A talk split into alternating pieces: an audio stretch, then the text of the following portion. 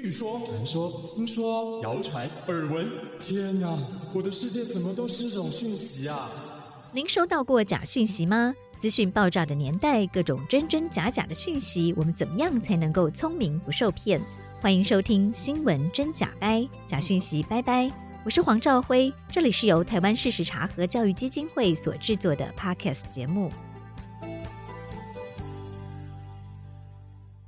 Hello，大家好，我是赵辉，欢迎来到新闻真假掰时事停看听，最新的查核报告、时事观察、谣言风向、国际研究，全部都说给您听。我们把时间交给时贤和博化。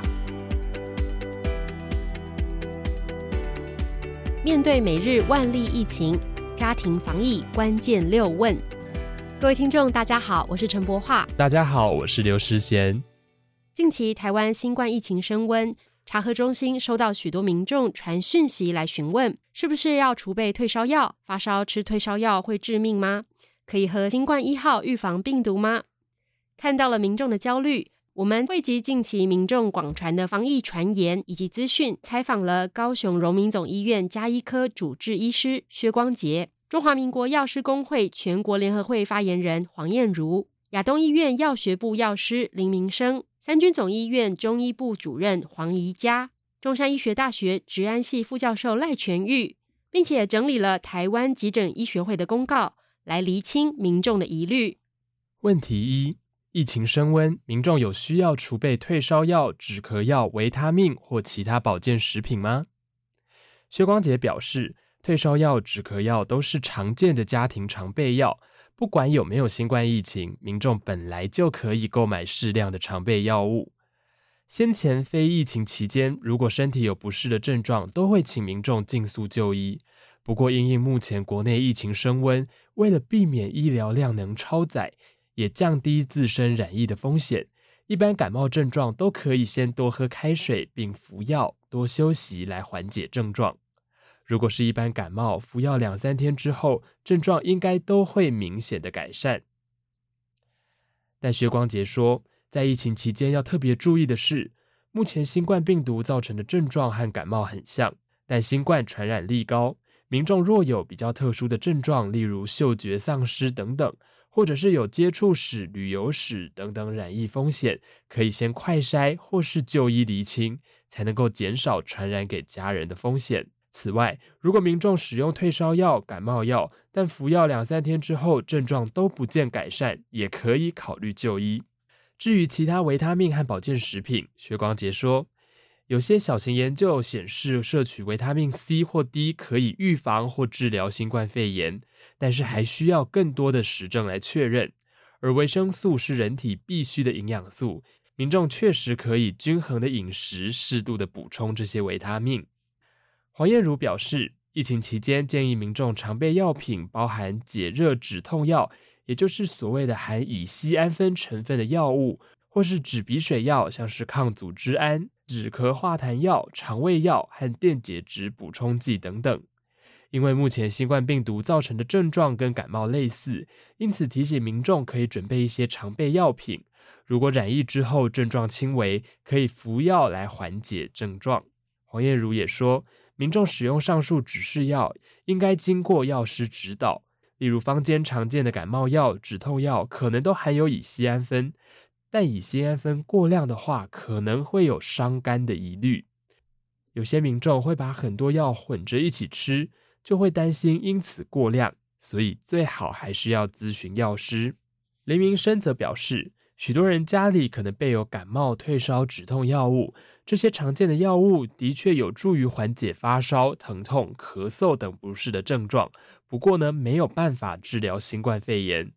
在疫情期间，民众应该要先检视家中是否已有相关的常备药品或常规服用的药品，提前检视这些药物是不是已经过期或是变质，并且依照自己平常的需求来酌量准备。不需要过度的惊恐或跟风囤积过量不需要的药品，以免有浪费医疗资源的问题，也影响其他有需求民众的权益。问题二：网络传言发烧的时候吃感冒药普拿疼反而不好，这是真的吗？黄燕如说，普拿疼只是一个商品名，该药物的主要成分是乙醯胺酚。台湾有很多乙醯胺酚的学名药，不管是解热镇痛、感冒药等等，乙酰胺酚是非常普遍的成分，而且引发过敏的问题较少见。只要符合使用规范，是安全的用药。民众不用担心发烧的时候使用乙酰胺酚会出问题，或者是延长病程。黄彦如表示，民众使用药物时，应该要留意有没有相关的药物过敏史。许多舒缓感冒症状的药物都含有乙酰胺酚，因此服药的时候务必要注意，不能过量。黄燕如也说，现在新冠的确诊者出现的症状跟感冒很相似。如果民众出现症状，身体不适，但是还不方便使用快筛，可以先使用乙烯胺酚的药物，大量的喝水，多休息。而如果状况没有改善，而且民众有相关的接触史、风险暴露史，就要提高警觉，可能会有染疫的风险，应该去快筛或者就医。现在很多轻症的确诊者留在家中，确诊者如果感到身体不适，可以视情况适量的服用退烧、止咳药物，多休息、多喝水，这些都有助于缓解不适的症状。薛光杰表示。外界常常有一个说法是，发烧的时候不要先退烧，那是因为人体发烧是一种免疫反应，在还不清楚发烧的原因之前，如果就先吃药退烧，可能会影响到医师的判断。但是如果已经确定了发烧的原因，例如是病毒感染导致发烧，或者是打疫苗引起的，当身体因为高温产生不适，就可以服药。或者用物理性的退烧，让身体感觉舒服一点。通常临床上引起发烧的病毒，可能三天到七天症状就会得到缓解。服用普拿藤等含有乙烯胺酚的药物，是让民众可以先处理症状，让身体较为舒适。不过，对于缩短病程的帮助并不大。薛光杰表示，在发烧的时候服用普拿藤等含有乙烯胺酚的药物。并不会因此影响到免疫系统，药物也不会累积在身体之中，民众不用过于恐慌。乙酰胺酚药物要注意的就是不要过量，还有不要长期使用，以缓解感冒症状为主。但如果两三天内没有缓解，甚至变得恶化，就要尽快就医。问题三：我有感冒症状，应该要怎么办？薛光杰表示，因为目前新冠感染和感冒症状很像，在疫情期间，民众如果有染疫风险、有接触史或自觉染疫，可以先用快筛裁剪或就医。不管有没有确诊，当出现感冒症状而身体不适，多喝水、休息、补充足够养分，横着状况使用药物退烧或止痛止咳。不过，如果是年长者和儿童，这些族群因为免疫力较弱，身体的征兆比较不典型。此外，也有可能无法清楚地表达自己的不适。所以，如果发现身边的年长者或是儿童出现活动力变差、食欲明显下降的时候，就要小心，必须要更加的提高警觉。黄燕如说。民众如果有感冒症状，可以先准备快筛。如果快筛阳性，要通报；如果快筛阴性，就依循一般感冒照护的原则。如果是小朋友，因为幼童肝肾代谢能力和成人不同，一般会建议小朋友如果要在家服药，要特别选择专门设计给小朋友的剂型，像是药水等等用药，而不是直接拿大人的药物拨一半给小孩。以含有乙酰胺酚的药物为例。成人通常一次使用五百毫克，六岁以上的儿童根据体重，一般会给予十 CC 左右的药水，而十 CC 药水当中乙酰胺酚的含量大约等于两百四十毫克，所以如果直接把大人的药拨一半给小孩，可能就会有量不够或者是过量的问题。问题四：如果我在家快筛阳性，下一步该做什么？中央流行疫情指挥中心修订严重特殊传染病肺炎的定义，民众如果使用家用抗原快筛试剂检测呈现阳性，并且经过医事人员的确认即为确诊。民众使用快筛呈现阳性，可以使用远距医疗或视讯方式由医师确认，后续再由地方政府依确诊个案收治分流原则，将个案于住家或送到指定处所进行隔离治疗。民众或评估医生，如果对于快筛阳性的结果没有共识或者有疑问，还是可以安排 PCR 裁检。如果出现新冠病毒中重症警示症状的民众，必须立刻到急诊就医。警示的症状包括了喘或者是呼吸困难、持续的胸痛或胸闷、意识不清、皮肤、嘴唇或者指甲发紫、没有发烧的情况底下，心跳大于每分钟一百下、无法进食、喝水或者服药，以及过去二十四小时没有尿尿。或者是尿量明显的减少，这些情况都必须立刻到急诊就医。问题五：一般民众可以吃清冠一号来预防保健吗？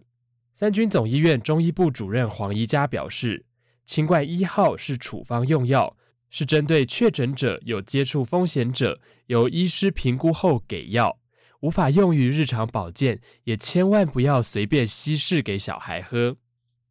黄宜佳说：“如果民众想要喝中医茶日常保健，卫福部国家中医药研究所有提出了由可供食品使用的中药材所组成的防疫茶，但并不建议民众自行拿药方去中药房抓药，最好还是询问中医师评估个人体质以及健康状况之后再饮用会比较好。”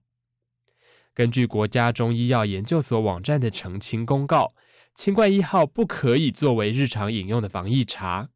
因为清冠一号是属于积极治疗的处方，不是保健茶饮。对于身体体质偏虚寒的儿童、老年或肠胃比较敏感的人，也有可能会出现轻度的胃闷、腹泻、乏力的现象。因此，健康低感染风险的民众，并不需要使用清冠一号。也不宜将清冠一号当作防疫茶来长期服用。问题六：因应本土疫情爆发，口罩需要升级吗？中山医学大学植安系副教授赖全玉表示，新冠病毒以接触和飞沫来传染，民众在通风良好的环境佩戴外科医用口罩，就能过滤十微米以上的大飞沫。因此，在一般低风险的场合，佩戴一层医用口罩的防护效果就没有问题。N95 口罩的防护效果更好，不过大部分 N95 口罩呼吸阻抗更大，戴了会不舒服。如果密合度不佳，戴 N95 也发挥不了功能。赖全玉说，最近疫情比较严重，而 Omicron 的传播力比较强，一般第一线的工作者，例如医护人员、机场工作人员、防疫旅馆人员。建议佩戴低呼吸阻抗的 N95 口罩，而且要通过密合度的检测。赖全宇表示，如果民众想要加强防护，可以佩戴具有密合特性的立体口罩，也可以参考美国 CDC 的建议，戴上两层不同特性的口罩，内层是外科或医用口罩，外层是布口罩、海绵口罩或者比较贴合人脸的口罩。因为一般外科口罩为平面式，包覆和密合的效果比较差，会有一定程度的泄漏。外层如果加上一层布口罩或者比较贴合人脸的口罩，可以增加外科口罩的包覆性还有密合度，确实可以增加一些过滤效果，减少一些平面口罩的泄漏问题。以上新闻是由查核中心记者陈伟霆采访报道。谢谢收听《新闻真假掰》，这里是由台湾事实查核教育基金会所制作的 Podcast 节目。我们将陆续邀请各行各业的朋友来畅谈媒体议题，陪您一起增强对假讯息的抵抗力，让我们都能和假讯息说拜拜。欢迎您订阅留言，告诉我们您的意见和观点。如果您喜欢这个节目，别忘了给五星好评，也帮我们多多分享哦。